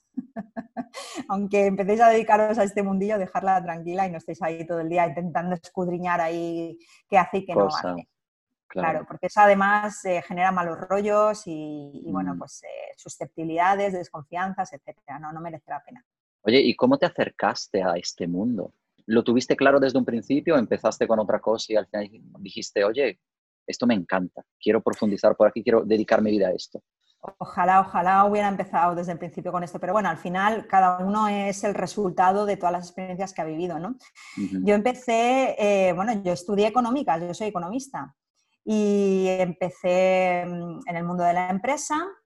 Eh, bueno, pues eh, mm, con 23 años, eh, con 22 años estuve un año trabajando con mis padres de becaria, ¿vale? Aprendiendo realmente porque en la carrera apenas aprendes, no aprendes casi nada. Y bueno, estuve un año con mis padres y luego ya pues eh, monté la, mi primera empresa, ¿no? Y bueno, pues eh, he tenido pequeñas empresas durante 18 años. Entonces, ya los últimos años me pesaba mucho. Es decir, ya no me levantaba, no sé si has vivido alguna vez esa experiencia de, de decir, yo ya no me levanto con ilusión. Ya cada mañana es otra vez, más de lo mismo. ¿Sabe qué pasa? Yo, yo he tenido la, suerte o la desgracia, como, tú, como uno la quiera llamar, de que al final siempre en mi vida he sido yo el que ha tomado decisiones y al final siempre he seguido, aunque han sido locuras, pero siempre he seguido lo que me, lo que me ha gustado. También he tenido la suerte de no tener a nadie detrás, una familia o algo que me obligase a, o, o yo qué sé, un, unos referentes, ¿no? que a veces tenemos también esos referentes en la familia que, no, que nos hacen de forma inconsciente tomar decisiones que no nos gustan. Yo he sido siempre bastante libre, entonces la verdad que menos mal y, gracias a, Dios, como se suele decir, no, no he sentido esa, esa sensación, pero sé que mucha gente la siente y mucha gente la sufre. Claro, yo estuve muchos años disfrutando mucho, ¿eh? también te lo digo, o sea, no, no siempre fue así. Al principio pues eh, había mucha ilusión y todo, pero bueno, que te digo, que en los últimos años ya fueron un poco cansinos y cansados mm. y empecé a interesarme por, temas que, que tenían que ver con el crecimiento personal, ¿no? Eh, empecé a interesarme, no tenía ni idea de cosas de psicología ni nada. Entonces empecé a interesarme por este, por este mundo, primero con el coaching, Afortunadamente hice los estudios de coaching, afortunadamente me di cuenta que eso no es lo mío, porque en el coaching hay que estar muy callado y yo no sé, igual no te has dado cuenta, ¿no? Pero a mí me encanta hablar y entonces yo sufría mucho. Hice algún proceso de coaching, no te has dado cuenta, ¿no? es que soy muy discreta. Ah, me eh, estabas mirando, me estabas mirando. Bueno, pues eso, total, mm, que, me lo dejé el tema del coaching porque me di cuenta que a pesar de que es una herramienta que a mí me parece súper útil y me, y me, gusta mucho como herramienta, me gusta, pero no para mí, o sea, no para hacerla yo, ¿no? Entonces, bueno, por casualidades también descubrí la comunicación no verbal porque al final estamos todo, está todo muy relacionado sin, ser, lo mismo, pero sí que es cierto que, hay, eh, bueno, pues que están varias disciplinas alrededor al final de la inteligencia emocional porque al final es eso, ¿no? La comunicación no verbal, el estudio de la comunicación no verbal lo que hace es desarrollar la inteligencia interpersonal, es decir, la capacidad de comunicarnos con otras personas, ¿no? Entonces también te tengo que decir que yo no era especialmente hábil en la comunicación. Mm, era algo que me, que me, costaba bastante, ¿no? Siendo como soy, pues una persona muy extrovertida, muy tal, pues soy ahora con 45 años. Eh, hace unos años, pues no era tanto. Mm, era igualmente extrovertida, pero no tenía esas habilidades, ¿no? Entonces es algo que yo notaba cuando me preguntabas a qué edad se puede empezar, pues yo notaba que tenía esa carencia, ¿no? Y empecé a, bueno, pues empecé a aprender esto de forma autodidacta, pero también hice dos másters en comunicación no verbal. Primero me sirvió solo para darme cuenta que esto es lo que me gusta y el segundo eh, sí que me dio más base eh, para, ya desarrollarme mejor. ¿no?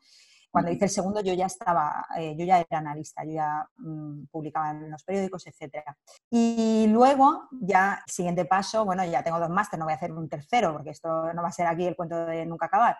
Y entonces empecé con el doctorado. Y claro, el camino, digamos, más obvio era entrar en mi propia facultad, eh, la Facultad de Económicas, en el departamento de marketing, que es algo que, me gusta mucho también, y ahora mismo es lo que estoy haciendo, investigando sobre eh, la influencia que tiene la comunicación no verbal del vendedor en la percepción que el cliente tiene de ese vendedor que es algo súper interesante, porque ahora mismo se investiga muchísimo el tema de la comunicación no verbal en el ámbito de la empresa, de las ventas, del marketing, ¿no? O sea que es súper interesante y es un camino también por, recorrer.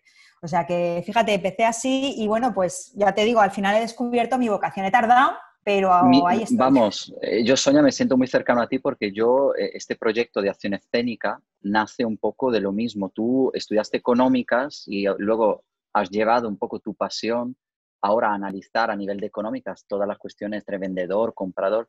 Y yo lo que he hecho ha sido coger todo lo que son las técnicas profesionales de las artes escénicas y demostrar que realmente es un entrenamiento perfecto para el día a día, no solo para el escenario. Y entonces, por eso este podcast, por eso Acción Escénica existe, porque no es solo artes escénicas, porque las artes escénicas son comunicación, son desarrollo personal.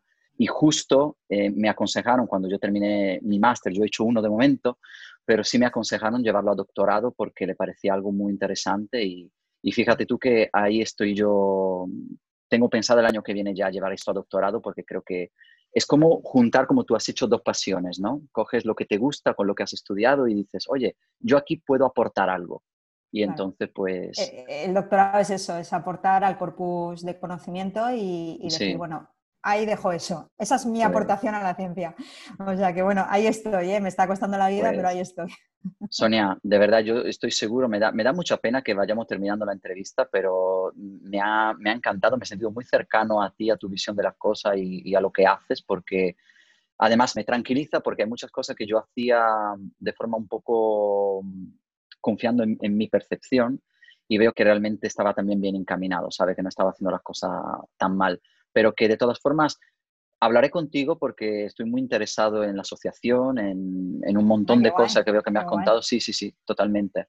Pero no te, he dicho la web, déjame que te Sí, no, dímela, pero de, todas formas tranquila porque yo voy a poner una ah, foto maravillosa en el oh, blog, voy a poner todos tus contactos, dónde te vamos a... Vamos, todo el mundo, porque además te digo, eh, nuestro podcast se escucha hasta en India, porque tenemos, lo han publicado en India.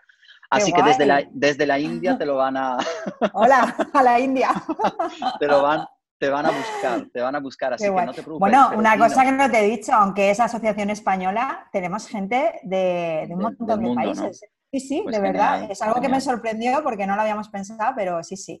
Así que nada, si ya lo vas a poner, pues ya, pues ya está. Tú me vas a dar todos los Fíjate que no te promociono, no te promociono las cosas que, de lo que vivo yo y te promociono esto porque de verdad que es un proyecto que, me hace tanta ilusión y al final yo me muevo mucho por, por ilusiones, ¿no? Por cosas que me, que me apasionan y que me gustan.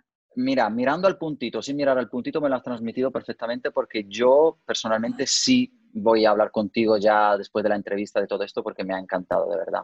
De verdad, y, tengo, tengo mucho interés y sé que por como soy también, luego al final el boca a boca es el que hace que, todo esto crezca también. Claro. Te voy a hacer la última pregunta, que es la pregunta estrella de acción escénica, como te he dicho. Ay, Dios mío, Dios mío. Vamos a ver, vamos a ver. La pregunta estrella, como, como bien te he dicho antes, eh, las artes escénicas son un, método de comunicación y de desarrollo personal. ¿Tú alguna vez en tu vida has tenido algún acercamiento con las artes escénicas? Y si lo has tenido, ¿qué te han aportado a tu vida personal? Pues a ver, me destapo aquí y me descubro. Pues sí, eso es lo que quiero. Se acabó todo, se acabó todo, toda la porra. Voy a contar eh, mis dos acercamientos. Eh, realmente, bueno, quitado del eh, colegio y tal, eso como todo el mundo. El primero fue el año pasado, que fui a un curso como alumna en Antena 3 para hablar a cámara. Eh, era un curso que, daba Sandra Golpe, la que presenta los informativos del mediodía en Antena 3. Y bueno, pues nos hicieron como, como un ejercicio hacer un monólogo. Un monólogo de, pues eso, de... No, dos, eh, realmente eran dos ejercicios, dos monólogos. Entonces, el primer monólogo tú podías elegir el que quisieras, ¿no? Y yo, pues como soy yo, pues uno de risa. Y entonces, claro, me salió tal, porque yo hacía además de madre de un adolescente. O sea, realmente no cambié de rol, era yo. Eh, en una situación que no he vivido, porque no me ha tocado, pero que me la podía imaginar perfectamente, ¿no? Que si quería ponerse un piercing, que si quería llevar la falda corta, etcétera. Eh, ese era el monólogo, pero como te digo, de risa. Y entonces eso, pues como yo soy así, pues que me gusta mucho la broma y, la, tontería, pues me salió bastante bien. Pero luego el último día, ya el último ejercicio de todo, pidió un monólogo, pero que cambiáramos totalmente de registro y que, le emocionáramos. Digo, tate. Y entonces cogí un monólogo muy triste. ¿Vale? De, una chica que deja a un chico, ¿no? Que le ha hundido la vida el chico a ella. Y entonces lo hice súper convincente. O sea, yo no, o sea, yo misma me sorprendí porque además luego me dieron la grabación de ese monólogo, la tengo ahí como, como un trofeo porque realmente no, o sea, me descubrí haciendo de actriz, pues poniendo la cara, eh, haciendo los gestos ahí de, de, rabia, o sea, haciendo cosas que digo, Ay, pues lo he vivido, ¿vale? Y hasta me, dio cosa y todo, o sea, me, metí tanto en mi papel. Bueno, ese fue mi primer acercamiento, que fue más o menos bien. Y ahora te voy a contar el chungo, que fue hace muy poquito. Tengo una, una, bueno, esa amiga que yo la conocí en la tele a la que voy, a la que voy habitualmente, que es la tele de aquí de Valencia, Levante TV, y ella ha estado ahí trabajando durante, durante bastante tiempo como presentadora, tanto de la tele como de la radio, porque eh, están juntas la tele y la radio. Y yo la conocí ahí, es súper simpática, me encanta y, bueno, nos caemos muy bien. Y entonces, eh, durante la pandemia, como estuve haciendo muchos, y sigo haciendo muchos cursos online, eh, pues así, a través, como tú, pues a través de Zoom y, adaptándonos a esta situación, le comenté si quería hacer un curso, ella como profesora, de improvisación, de teatro de improvisación. ¿Vale? Porque yo sabía en algún momento, ella también habla mucho, entonces en algún momento me lo contó. Y a mí me sonaba eso. Digo, ¿qué no haría eh, Pepa, eh, se llama Pepa Gómez, un cursito de teatro de improvisación, pero de técnicas que luego pueden ayudar a gestionar la vida diaria? Y yo tenía libre el primer día en que ella hacía la sesión, luego los otros días yo ya tenía clase y no, y no pude asistir, pero fue un desastre. O sea, una falta de habilidad, una incapacidad de reacción. Digo, yo, no sé si esto es que me pilla mayor y ya no tengo yo esa capacidad así de rapidez, porque era todo muy rápido, muy tal.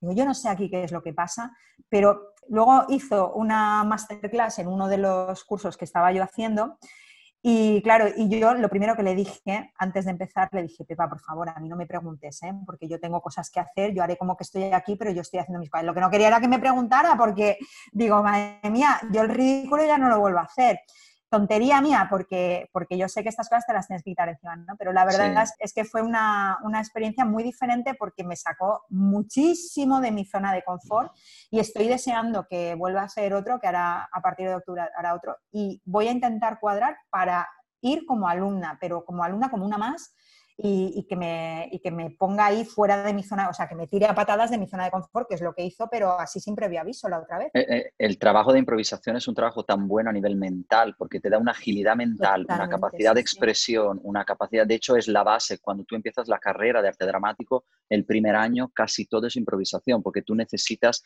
despertar todo lo que tienes dentro y, quitarte barrera, porque normalmente nosotros tenemos mucho filtro, muchas cosas, y antes de contestar tienes todos esos filtros, esas capas, y la improvisación no te permite eso. La improvisación tiene que ser fresca, natural, genuina.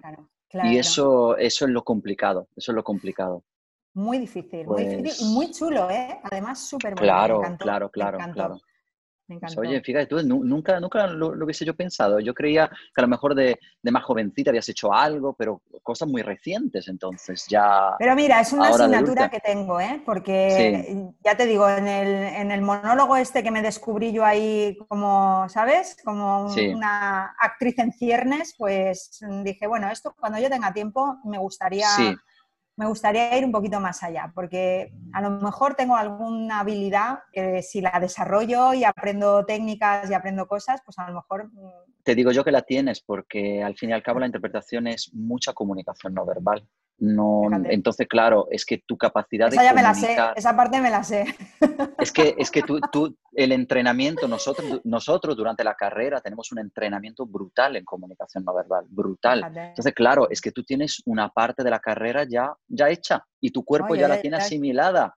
Entonces, claro. Me estás tentando, Cristian. Es que lo que te queda, lo que te queda es toda una cuestión de técnica de, interpretación, vocalización, utilizo de la voz, pero que tienes una parte, por eso te descubriste y por eso te diste cuenta de que tenía capacidad, de porque tienes, porque esa parte de comunicación de las artes escénicas ya la tienes, sin darte cuenta, sin, Sí, sí. Qué guay. Oye, Sonia. la, valoración, Jolín. De verdad, no, no, es verdad, es verdad, totalmente. De hecho, me encantaste yo cuando te conocí, por eso digo, quiero una entrevista con ella, porque, digo, eh, es de los míos. No sé el por qué, pero sabía que era de los míos. Digo, la, quiero como invitada. Sí, es verdad, sí, conectábamos enseguida.